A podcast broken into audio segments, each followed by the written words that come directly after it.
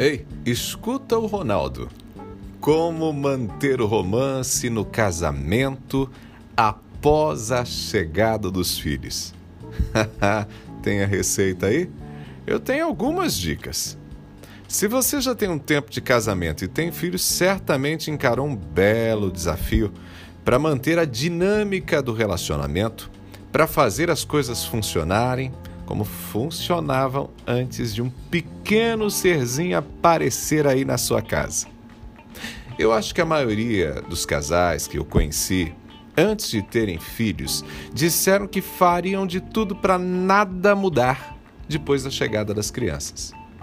Apesar da boa vontade, do esforço, eu desconheço quem não teve o relacionamento impactado pela presença desse novo membro. É fato que antes da chegada dos filhos a gente quer muito preservar o melhor do romance. A gente até acha que isso é possível, mas não dá não. Ah, não dá não. A vida do casal muda e muda muito. Eu não estou dizendo que o romance esfria, que o amor acaba, que o sexo deixa de existir. Não. Eu estou dizendo que a vida do relacionamento é significativamente afetada. É como se um capítulo se encerrasse e um novo capítulo começasse.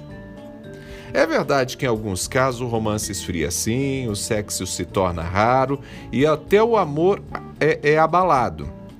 É claro que essas situações ocorrem com aqueles casais que não se preparam para a chegada dos filhos e que, surpreendidos pelas mudanças, não lidam de forma positiva com as novidades, ignorando a importância de seguir investindo no relacionamento. Mas, é, mas essa é uma outra história, gente, que a gente pode tratar numa outra ocasião.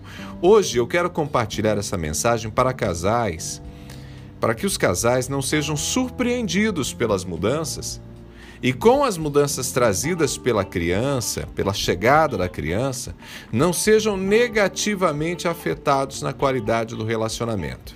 Ok? A primeira coisa que eu destaco é que sim, as mudanças ocorrem, porque a chegada de uma criança altera a rotina do casal. Antes mesmo do nascimento do bebê, muita energia já é gasta com preparativos, quarto, enxoval, consultas médicas, enfim. O desgaste físico da mulher também é bastante significativo. A última etapa da gestação, então, gente, é cansativa demais. O pós-parto também não é dos mais fáceis. Algumas mulheres, inclusive, sofrem de depressão nesse período. Por isso é importante se preparar para passar por essa fase. E, gente, só esse cenário seria suficiente para mudar a forma de viver a dois. Tudo que se vive nesse período inaugura uma nova fase, como eu disse, uma espécie de novo capítulo. Quando a gente passa por algo muito intenso durante certo período de tempo, a história da nossa vida é alterada, ganha um novo rumo. E no caso dos filhos, a mudança vai muito além disso. O bebê pede atenção. Mãe e pai precisam dedicar tempo, atenção, cuidado à criança. Isso rouba noites de sono, tempo. Nos primeiros meses, gente, o cansaço é companheiro constante.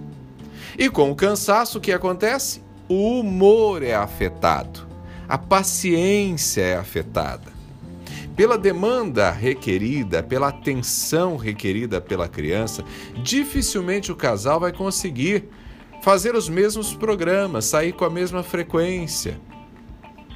Acontece que, embora os olhares estejam voltados para a criança, gente, ali estão duas pessoas, dois adultos, que também carecem de carinho, de cuidado e, não menos importante, necessitam manter a paixão.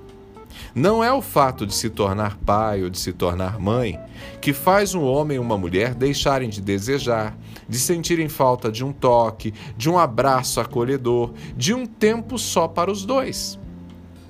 Por isso eu volto a repetir: é preciso se preparar para viver essa nova fase.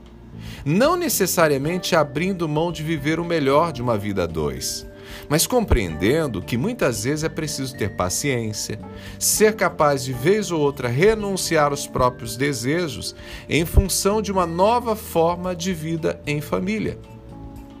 Mas aqui tem uma coisa que eu preciso dizer. É fundamental não se acomodar, não se acostumar, não deixar a vida levar. É preciso fazer uma certa ginástica para cuidar de si e para cuidar do parceiro e da parceira.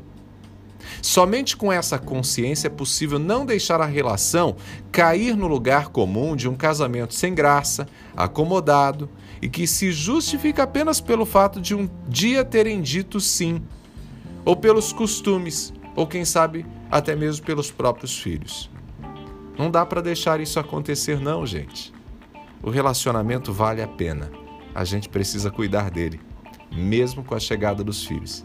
E aí, quem sabe, inclusive, dedicando um pouquinho mais de energia, de atenção e de preocupação no sentido de ter consciência que se o relacionamento for descuidado, for abandonado, a coisa pode ficar difícil, a casa pode cair.